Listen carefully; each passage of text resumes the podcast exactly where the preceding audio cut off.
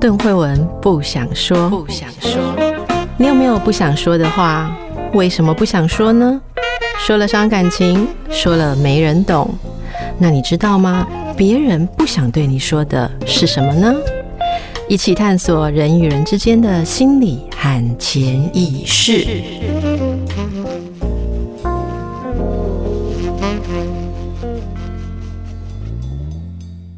大家好，欢迎来到神话人生，我是邓慧文。大家好，我是叶伟忠。奥德赛旅程很长，非常非常的长，哈。然后他终于已经回到家，而且也家里面有部分的人已经认出他，但是最重要的，他要相认的人，就他的妻子还没有认出他来。上一次我们说到妻子做了一个梦，嗯啊，然后他把这个梦呃跟这个其实跟这个陌生人分享。所以这也是很有趣，就是我们假设人夫妻二十年没有见面之后，就是会认不出来。对，这我一直都觉得这个事情，嗯，奇怪。那我不知道伟忠有没有补充什么，因为奶妈是认得出来的。好，所以意思是太太不如奶妈咯，所以难怪就是男人都要当妈宝。在某种程度上面。呃，在这里，奶妈是取代她妈妈的位置，因为奥迪修斯的妈妈已经在地狱里面，她已经去见过他了。对啊，那呃，腿上的伤疤这个情节，在最后，他还会再出现两次，然后在最后一次的时候，他也是跟他爸爸相认的时候，喊他爸爸说：“我就是你儿子，因为我腿上有这个伤疤。”他还还有讲另外一件事哈，嗯，为什么？潘尼洛佩在这边会没有认出来，我觉得他的心情应该是非常非常的矛盾。对，就是接下来有一个情节，我们等下会说，就是他原则上他已经知道要发生事情，但是呃，潘尼洛佩大概是因为经过太漫长的等待了，所以这一刻要实现的时候，他反而不能够相信。所以当那天晚上。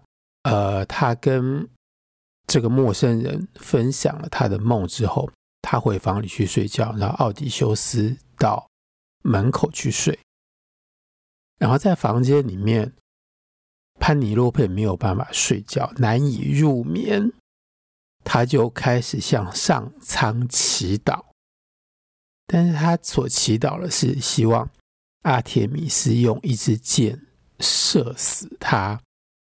而他为什么会在这个关键时时刻求死？是因为他的心里面已经有一个我们可以说先入为主的概念，就是这个意念就是奥迪修斯早就已经死了。他如果没有死的话，他应该早就回到家了。他为什么到今天都还没有回来？所以他在这个时候求死，是希望他能够到地狱里面去和。她的丈夫相见，所以到这一刻，她都还不知道她做的那个梦到底是嗯真的梦，或者是相反的意思的梦。明白？我觉得是这样子的矛盾。嗯，那我想除了这个矛盾之外，还有很多在古时候的人他不会把它写出来的某种矛盾，比如说。一对夫年轻的夫妻分开二十年之后，然后又重新见面。我们在这部史诗里面全部都想到是所有人要怎么样认出那个离开二十年而没有回家的那个男人。所以在这对夫妻的关系里面，就是那个太太要怎么样认出丈夫来。但是如果我们把这个关系、这个情境反过来的话，潘尼洛佩会想，二十年都过去了，她在她丈夫的眼睛里面会是一个什么样子？她会不会也害怕她丈夫没有勇气和她相认？需要什么勇气才能相认？就是她，我忘了我们前面有没有说过哈？她在这个时候，她已经是一个阿嬷的年纪了。但是你也说过，那个时候所谓的阿嬷的年纪，其实就是我现在的年纪。你也说过啊，呃，其实比你现在还要年轻。对啦，嗯，你那时候就有讲过，就是四十几、四十岁嘛，是不是？三三四十岁？对，他那时候大概四十四，他说三四十岁，三四十岁，好，OK，所以三十几岁，对啊，好，所以你的意思就是说，也许她的丈夫看到一个三四十岁的阿嬷型的女人，会不想跟她相认，他也有这个焦虑。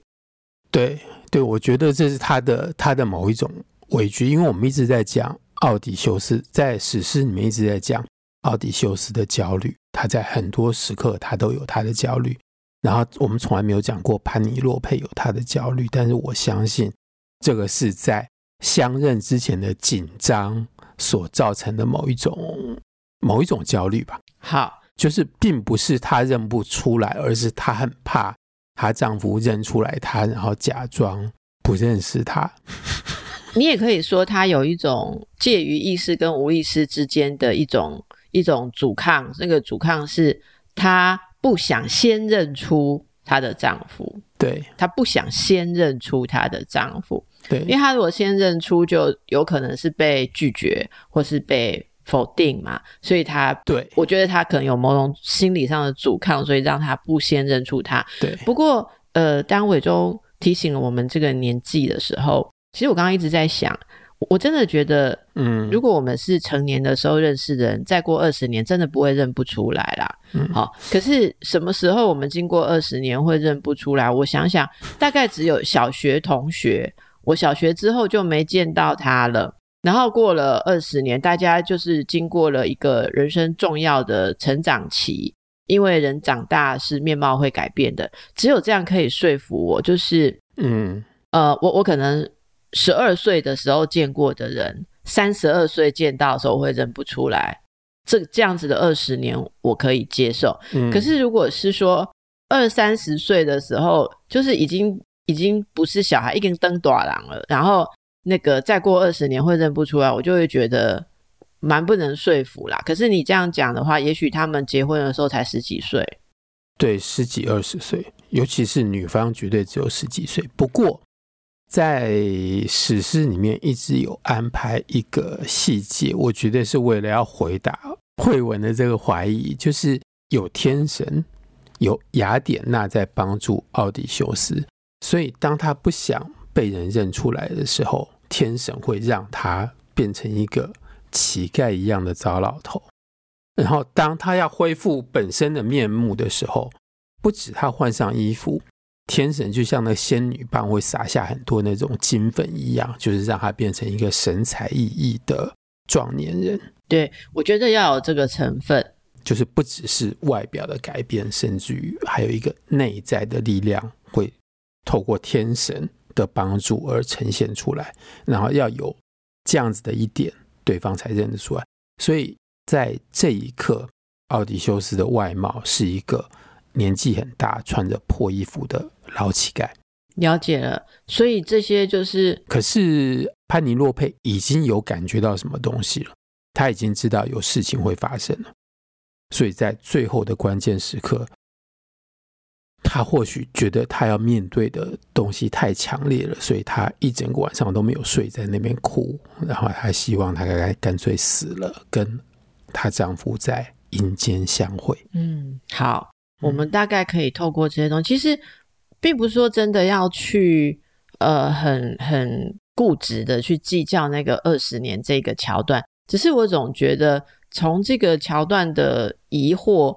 他可能会提醒我们注意到这样的设置，故事这样设置的一些用意，像你说的，他其实就是要、嗯、要以一个糟老头的样子来测试一些东西或完成一些东西啦。是，好，那这个里面会有一些隐藏的寓意，可能就是太容易接受的话，嗯、你可能就没有办法感受到这些安排。对对，接着就不管那一晚女主人有没有睡觉。天还是会亮，就是不管这个世界，就是不管你怎么失眠，嗯，就还是天会亮，太阳还是会出来。太阳并不会陪你在那里哭泣，对。所以呢，第二天该做的事情还是要做，嗯，所以第二天潘尼洛佩应该就要照着他本来的计划，要请那些求婚者来拉弓射箭哦，来看看有谁可以完成任务，是要一箭射穿十二只斧头。好，第二天刚好就是一个节庆，就是我们说的阿波罗节。那阿波罗节在这边，阿波罗节大概是今天的五月二十四跟二十五两天，就是春天要结束，夏天要开始的时候。然后当然有非常多的庆典。那在这些庆典早上开始拜拜，然后杀猪杀牛，然后大家午餐的时候丰盛的吃了一顿。铁列马克就是奥迪修斯的儿子，把他安排坐在门槛的旁边，然后给了他一张小桌子、一张小椅子，还把呃牛的内脏，因为大家在午餐的时候分着吃祭祀的时候杀的动物，而这个乞丐他只能够分到牛的内脏而已。那他在这边的午餐的时候，同样受到。其他求婚者的侮辱，但是这时候铁列马克就以这个国家的这个家的男主人，这个国家未来继承人的身份出来保护这个乞丐，保护他的爸爸。那午餐吃完之后，潘尼洛佩先拿出一把沉重的钥匙，他自己一个人去库房里面把那只收藏的很好的弓跟箭拿出来。那这边还有一段，就是那种睹物思人的描写，描写就是当她看到那只弓的时候，想到她的丈夫。等一下，举手。好，请说。但是在故事的设置上是睹人思物，就是其实她的丈夫已经出现了，然后她才想到要去拿这个弓，所以在设置上其实是睹人思物。但是呃，你说你，但是她她以为她意识上以为自己是睹物思人。好，补充完毕。对。谢谢你的补充，就是这个样子，没错。然后他把弓拿出来，然后他跟大家说：“当年我的丈夫曾经做过一件没有人办得到的事情，就是他一箭能够射穿十二只斧头。”啊，这个细节我们等下再回来。那今天如果有谁能够一箭射穿十二只斧头的话，我就愿意嫁给他。那换句话说，就是在。之前他一直用不同的理由，尤其是后来是织布的理由来拒绝求婚者的要求。他一直说：“我还不能够改嫁，我还不能够嫁人。”但是今天他终于换了一个态度，说：“只要有谁办得到这件事情，像我丈夫一样的英勇，我就嫁给他，我就跟着他离开这里。”然后接下来呢？接下来就是这个很神奇的事情，要射射箭之前，铁列马克第一个出来讲说：“我有权参加这个比赛，而如果我赢的话，我要把我妈妈留下来，然后你们其他所有人都要离开。”所以是由铁列马克去布置比赛会场。就他先挖了一条像沟一样的的东西在土地上面，然后把十二根斧头一直线插在这个沟里面。接下来的问题就是，斧头是铁做的，你要怎么射穿它？那大家一般的说法都是认为说，斧头有一个木头的柄，那那个木头的柄是穿进那个。铁块里面，所以那边有一个洞，所以是把斧头的那个斧头可以砍东西的那边插在地上，然后插斧头的那个洞的那个十二支这样子排成一直线。好，后面有这个画面哈。嗯，但是我记得有些斧头的中间的本身会有一个洞，我不是很确定，因为在。史诗里面对于这个描述非常的简单，这或许是大家当时都能够直接意会的东西，所以我不知道他到底是把一根斧头连着柄这样子插在地上，然后斧头的本身有一个洞，然后他把这个洞排成一直线。总而言之，就是这支箭必须要直直的一口气穿过十二只斧头，然后他要有足够的力量跟足够的准度。好，接下来的比赛的问题是，没有人拉得开那只弓。那只弓在希腊文里面有一个特殊的名字，叫做反向的弓，就是你把弓拉开之后，它的形状整会是反过来的。我不晓得在。我想不太出来那是一个什么样子，或者是它本来是反着的，但是你要把它拉成之后，才会变成一个正的可以射箭的弓。嗯，总而言之，第一个去试的人就是铁列马克，他先试了第一次弓拉不开，然后之后他又试第二次跟第三次。诗人在这里说，如果他在试第四次的话，或许。他能够拉得开那个弓，但是在这个时候，他看到那个乞丐跟他使眼色，叫他不要再试了。嗯，这个情节也蛮有趣的，就是爸爸还是决定要自己把妈妈赢回来，嗯、就是不要让他儿子呃替他做这件事情。是呃，所以试了三次之后，铁链马克就放弃把弓靠着门放好。然后接下来就是所有的求婚者一个接一个试，然后呃，我们可以想象，一共有一百零八个求婚者，然后铁链马克试了没有成功之后，其他一百零七个人都已经试过，没有任何一个人拉得开那支弓，剩下最后一个是求婚者的两个头头其中之一。他看了看状况之后，觉得他应该拉不开那个弓，他就说：“今天是阿波罗节，我们大家专注于庆典这件事情，我明天再来试。”所以明天他会是最后一个求婚者要来试的这个事情。我们可以想象，他应该是觉得晚上他有什么样的方法可以来，他会想作弊。嗯，哦，我前面还要讲，就是他他们发现。那个弓拉不开的时候，已经开始用其他方法，就找人在旁边生火，然后拿羊皮来帮那个弓加热，看它这样会不会变得比较软，可以试。但是即使是这样，还是没有人拉得开。当他说他不要再试的时候，这个时候乞丐出来了。乞丐说：“我可以来试试看。”这时候就。群情哗然，大家就觉得说，你是不是癞蛤蟆想吃天鹅肉？你有什么资格来试这只弓，来想要能够娶这个地方的王后？但是在这个时候，潘尼洛佩出来替他说话，就是这个愿意嫁给完成这项任务的人的女方，他说。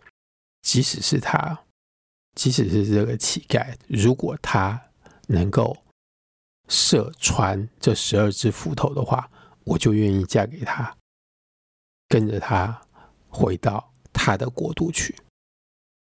然后他讲完话之后，铁链马克当然也有帮忙说话，就是铁链马克在这时候已经，他在前面一一直强调说，我过去是个孩子，但是今天。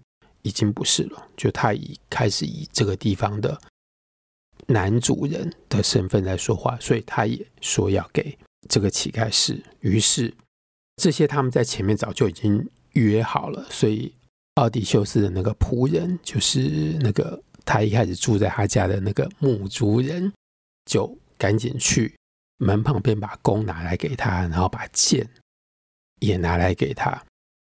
拿来之后。奥迪修斯在这边有一个跟阿波罗节可以连在一起的地方，就是他把那个弓拿起来以后，就像一个音乐家在那边调弦一样，就他像是在调音一样，把那个弓做好准备之后，然后把弓拉开，然后一箭射出去。他甚至于没有离开他的位置，他就坐着。一箭射出去之后，那支箭飞出去就穿过了十二只斧头，他就成功了。嗯，在这个时候，我们可以想象当时的状况一定非常的混乱。那个求婚者当然绝对不服。在前面，当王后潘尼洛佩已经答应说要让乞丐射箭，他说完之后，铁链马克出来介入的时候，同时已经把他妈妈赶回房间里面去了。所以他。射箭成功这件事情，潘尼洛贝并没有亲眼看到。嗯，但是因为他们这边知道接下来会发生什么事情，然后奥迪修斯就跟他的奶妈说：“你把所有的侍女统统都赶回房间里面去，然后大家都把门锁上，外面你们不管听到什么声音都不可以出来。”然后接下来另外一个他的随从就是那个牧牛人就出去。所有的门通通都反锁上，换句话说，他们就是在一个密闭的空间里面，没有人能够逃出去。然后在这个时候，大家当然还是不服气，就是你是一个乞丐，凭什么把以色家的王后给娶走？这个时候，奥迪修斯就跳了，站在门槛上面，然后把他身上的脏衣服剥下来。天神帮助他恢复他原来的样子。他说：“我就是奥迪修斯，今天我回来要取回所有属于我的东西。”在一片混乱当中，前面那个不愿意射箭的人，他还在沉浸在某一种呃节庆的欢乐里面，所以他一边看着这个场面，还一边喝酒。他手上拿着那个杯子，正要把酒放到嘴边喝下去的时候，奥迪修斯就先射出了一支箭，射穿了他的喉咙。然后他的酒还没有倒到嘴里，就整个人倒在地上，然后所有桌上的东西也通通都掉下去。然后接下来，这像是一个讯号一样。那两群人就开始厮杀。当他死了之后，另外一个求婚的首领又出来说话。他跟奥迪修斯讲说：“好，就既然你已经回来了，然后既然你已经把那个求婚的首领杀掉了，他是所有的罪魁祸首。那你既然已经杀掉他的话，那这样子，我们每个人通都回去，然后我们补偿你在。”你家在这几年之内的损失，就是我们吃的、喝的、用掉你家的财富，然后我们大家彼此和解。他虽然这样说，然后奥迪修斯当然还是没有答应，所以他第二箭就射穿了另外一个求婚者的首领。嗯，就是这两个元凶通都被他杀掉了。然后接下来就是一场。大屠杀，嗯，然后我们之前在讲柏修斯的神话，就是他去割掉梅杜莎的头，对，然后经过海边救了公主，然后国王要把公主嫁给他，在婚礼上面，原来的未婚夫不服气，带了一帮人要来闹事，要来把他妻子抢走，然后同样会有这个场面，所以。原则上，欧维德在那边是模仿荷马史诗《奥迪赛》的写法，嗯，然后在这里还有一个小小的一个连接，就是他们这边只有四个人，就是奥迪修斯跟他儿子铁列马克跟那个牧猪人跟牧牛人，他们四个人要跟对面有一百零八个人作战，他们要怎么把那么多人全部通通都杀掉？所以到了某一个关键时刻的时候，雅典娜还是有出来帮忙。雅典娜秀出了她的盾牌，然后所有的求婚者看到这个盾牌之后就慌了手脚，就是一阵惊慌当中，就是在这个厅堂里面到处四处乱窜，然后就一个一个被杀掉。然后我们要记得，雅典娜的盾牌上面就是美杜莎的头。嗯嗯。所以所有人都杀光了，就有一百零八具尸体。对，在地上。嗯，然后我想知道，所以接下来女主人在房间里面可以出来了吗？还不行，就女主人出来之前要先清理战场。不是要给他看这一百零八具尸体献给他，然后重新赢得他吗？没有哎、欸，所以他从他能够重新赢得他太太的心的，并不是他把这些人都杀掉，他让呃他儿子去敲门，就是找出奶妈，然后把奶妈找来之后，奥迪修斯问奶妈，就是我的所有的侍女里面。有哪些是不忠于我的女人？因为前天晚上奥迪修斯睡在门口，就发现有非常多侍女在夜里头跑去跟他的情人幽会。这情人就是某一个求婚者。奶妈跟奥迪修斯讲说：“我们家一共有五十个女仆，对于主人，对于不在家的男主人，跟对于在家的女主人不忠。”和求婚者私通的总共只有十二个，奥迪修斯就说：“好，你把这十二个人叫来。”所以这十二个人跟着其他的另外三个人，他们负责把尸体统统都搬去外面。啊，把尸体搬去外面之后，他跟铁列马克讲，就是这个其实铁列马克的命令。然后把尸体搬去外面了之后，在这件事情完成了之后，还有叫他们把所有的地上面的那种血迹斑斑全部都洗干净，就是把战场清理完了之后，铁列马克就把这十二个侍女通通都处死，他们的尸体全部就通通都沿着柱子这样子一个一个吊在悬空的挂在那边。嗯，这个时候奶妈才进到女主人房间说：“你丈夫回来了。”但是，即使是听到这一个事情，潘尼洛佩还是不愿意相信。他不愿意相信有另外一个原因，他在这里出来。他说，他总共才一个人，然后他所知道最多加上他儿子，他们两个人怎么有办法把所有的求婚者全部都杀掉？对啊，所以这就是我刚刚问说，为什么他在做这件事的时候不要让他太太出来目睹？为什么要让他把他关在房间里面，不让他看呢？一方面是战场上面的危险，任何一个在场的人都有可能被误杀。嗯，我觉得主要是这个。好，那侍女的部分是因为奥迪修斯知道有些侍女是站在求婚者那边的。他怕会会会帮敌人，他会我会去兵器库里面取出兵器，因为那天他们是在吃午餐的时候，所以他们手上除了身边的配件之外，没有其他的兵器。懂好，但是呃，奥迪修斯他们这边有。好，所以潘尼洛佩说不相信他真的杀了那些人，可是不相信他可以杀了那些人，跟不相信他是她丈夫有什么关联？有什么关联？因为你刚刚是说奶妈跟她说你丈夫回来了，然后她还是不相信，她是不相信她丈夫回来了。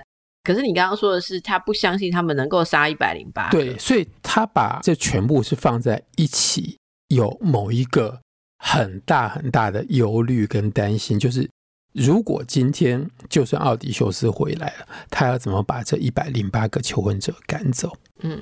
嗯，所以在某种程度上面，他有另外这样子一个担心，在他只是没有说出来。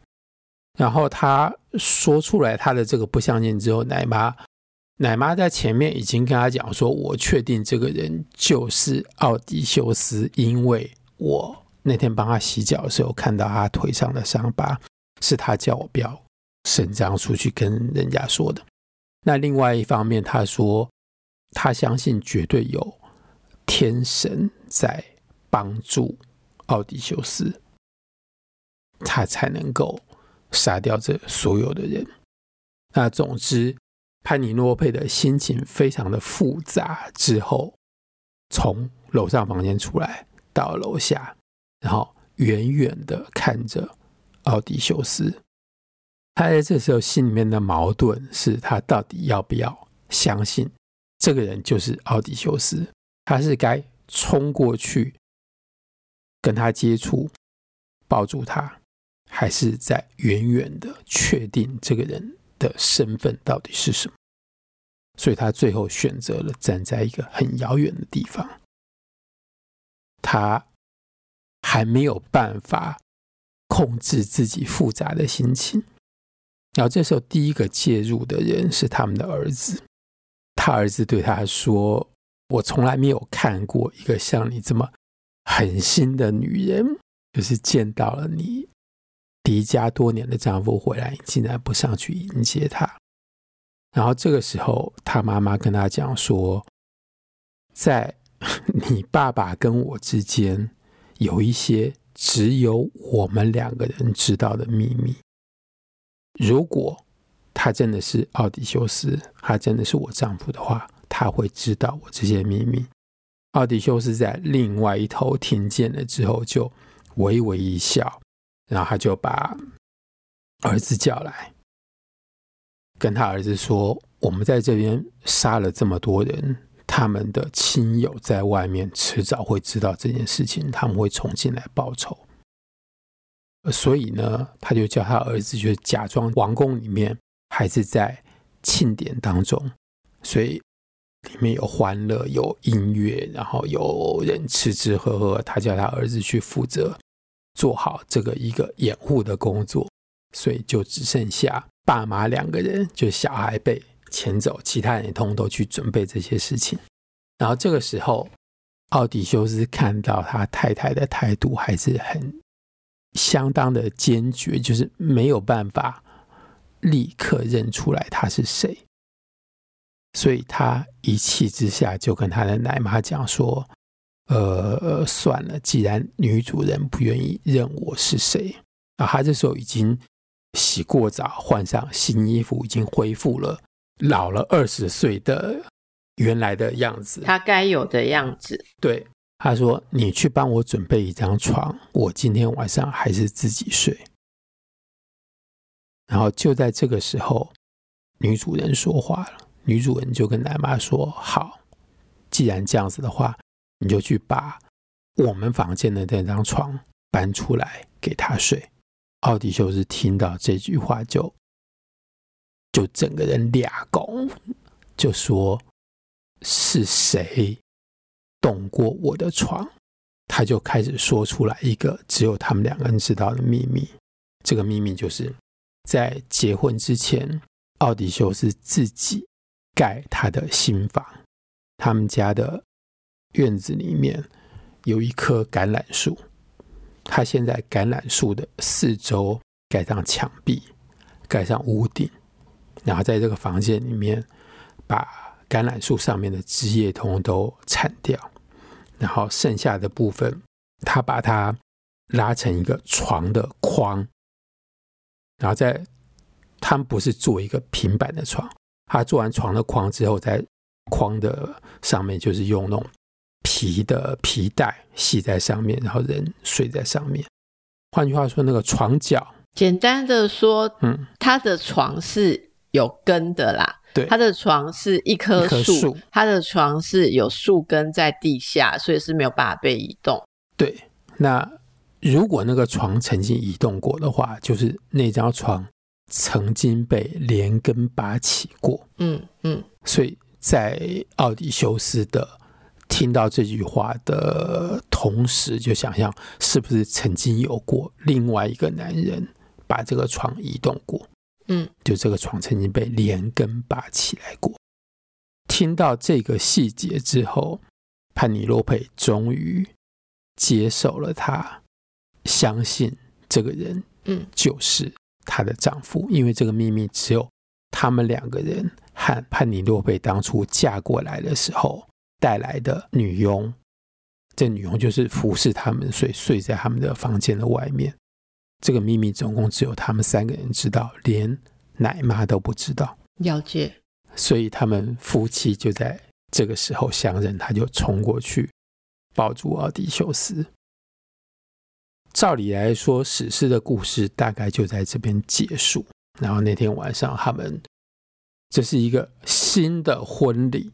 因为有一个求婚的过程，然后这是一个新的洞房花烛夜。然后那天晚上，在他们原来的房间里面，奥迪修斯，潘尼洛佩跟他讲说他在这么漫长的等待里面受了什么样的苦楚，然后奥迪修斯把他沿路所遇到的事情，通通都跟潘尼洛佩讲了一遍。这个晚上，就是二十年没有相见的种种的相思跟那么多的情感，必须要有一段很长的时间。所以雅典娜特别在世界的尽头拦住晨曦，不让晨曦起来，就是让这个夜晚变得特别的长，为了他们俩夫妻的重聚。哦，所以跟我刚刚讲的不一样。刚刚讲的是，不管你怎么睡不着，太阳都会在该起来的时候起来。其实，如果有雅典娜去把它挡住的话，夜是可以变得比较长的。对，但是你前面讲的那句话是很重要的一句啊，它的确是这个世界上的事实。所以，只有在史诗里面，经过二十年的漫长的等待的。一点点的奖赏吧，就是只有这个夜晚你可以过得比较长一点。好，所以故事结束了吗？在史诗的最后，这个是在《奥迪赛》的第二十三章，然后还有第二十四章。原则上，二十三章的最后，大家就已经相信是后来的人加进去的，比方说。奥迪修斯在这边做了一个他的过去的所有的经历摘要，每一件事情就是用一行两行这样交代过去。二十四章的时候，就是终于天亮了之后，他们为了要防范那些求婚者的亲亲友来复仇，所以他们就趁着天刚亮的时候逃到乡下，逃到奥迪修斯的爸爸的家。然后在那边，奥迪修斯又远远看到他爸爸的时候，他在想：我应该要冲过去跟他相认，抱在一起，还是我来试试看他认不认得出我来？他最后决定还是要试探一下他爸爸，所以他到了那边之后，就就先说了一个类似的故事，就是他是一个外地人，他曾经在他家接待过奥迪修斯。送了他非常多的礼物，这是五年前的事情。五年前之后，他来到这个地方，希望奥迪修斯已经在这边，然后能够重续他们的友谊，再交换礼物。爸爸当然一开始非常的难过，说他还没有回来，他爸爸也相信他已经死了。然后在这个时候，奥迪修斯终于忍不住了，跟他爸爸相认。而他爸爸当然还是对于。面前的这个人的身份有点怀疑，因为大家都已经相信这个人已经死了，但是他有活生生的在他面前。奥迪修斯先说了他，他说：“你看我腿上有伤疤，你和妈妈都知道这个伤口是从哪里来的。”第二件事情很好玩的，他说：“在这个菜园、这个花园里面，小时候我跟着你，你。”教我认识植物，这些树什么树是什么树，然后你又把某些树送给我。他说：“你当年送给我几棵无花果树，几棵梨子树，还有多少个葡萄藤？”嗯，然后这个是他跟他爸爸之间的秘密，就他爸爸送给一个小孩子的礼物，小孩子都完全记得。啊，这个时候他们在相认，然后接下来就是。求婚者的亲友来了，然后双方还是发生了争执。奥迪修斯跟他的随从和他爸爸庄园里面的一些人合力把这些人杀掉了大部分，然后雅典娜出来叫大家和好。然后最后这个结束非常的仓促，就是在一个大家和好的状况之下，故事结束。好。终于结束了，然后他就跟潘尼洛佩回去过着。我们今天时间不知道够不够，我觉得还是想听慧文讲一下那张床的意义。对啊，我很有意见啊，但是他就跟潘尼洛佩回去过着幸福快乐的日子哈。我觉得呃还没有，他后来接下来又要重新出发。他在那天晚上就跟潘尼洛佩讲说，他下地狱的时候，那个提瑞夏斯先知跟他讲过说。我必须要旅行到一个地方，那个地方的人不知道海是什么，那个地方的人吃东西不知道用用盐，然后我在那个地方要祭祀，在那边拜过海神波塞冬之后，我才能够回来安享天年。所以他隔天又要走了，可以这么说。反正他在这边事情安顿好之后，他立刻要再出发去那边。到一个世界的尽头去平息天神的愤怒之后，才能够回到家来。那后面还有史诗描述他后面的这一段旅程吗？还是就没有人写了？有，但是通通都不见了。哦，有很多人写，但是那些史诗通通都只剩下一点点。Thank God，所以神话人生没有要再讲那一段了，嗯、是这样没错吧？是是，好、嗯、好。那我说一下，我觉得刚才大家一定都听得非常的入迷入神，然后。那这里面我觉得很多有趣的地方，也许就看大家怎么去感受。首先是我觉得非常特别的是，呃，那一百零八个求婚者赖在他们家那么久了，潘尼洛佩其实都没有要做一个处置，嗯，好，赖了很久了嘛。可是就在这个。呃，有一个乞丐来的时候，其实他意识上有没有觉得这个人是自己的丈夫？可他却觉得要让事情做一个了结了。我觉得这一点非常的奥妙。嗯，好，这一点就是我刚刚讲的，说到底他感觉到什么？好，他觉得有了这个乞丐来了之后，他就会想要做一个了结。之前他都不会想做一个了结，嗯、当然跟那个梦可能也有点关系，有关系。可是其实这里面他对这个乞丐一直都有特殊的对待，因为如果这乞丐只是另外一个混进来的人，或者另外一个侵入者。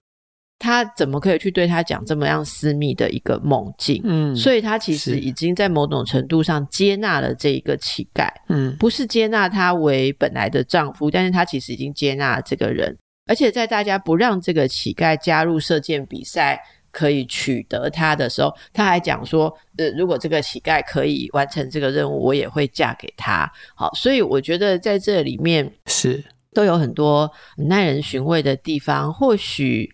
在她的脑袋还没有办法通过逻辑判断验证这个人是她的丈夫的时候，已经有某些事情。我觉得这个故事的美丽的地方在说，也许某些事情当年他们会如何的互相接纳，然后他会呃，就是许诺终身。可能他们之间有一点这种既不是身份地位，就变成乞丐认不出来的东西啊、呃，某种我不知道某种。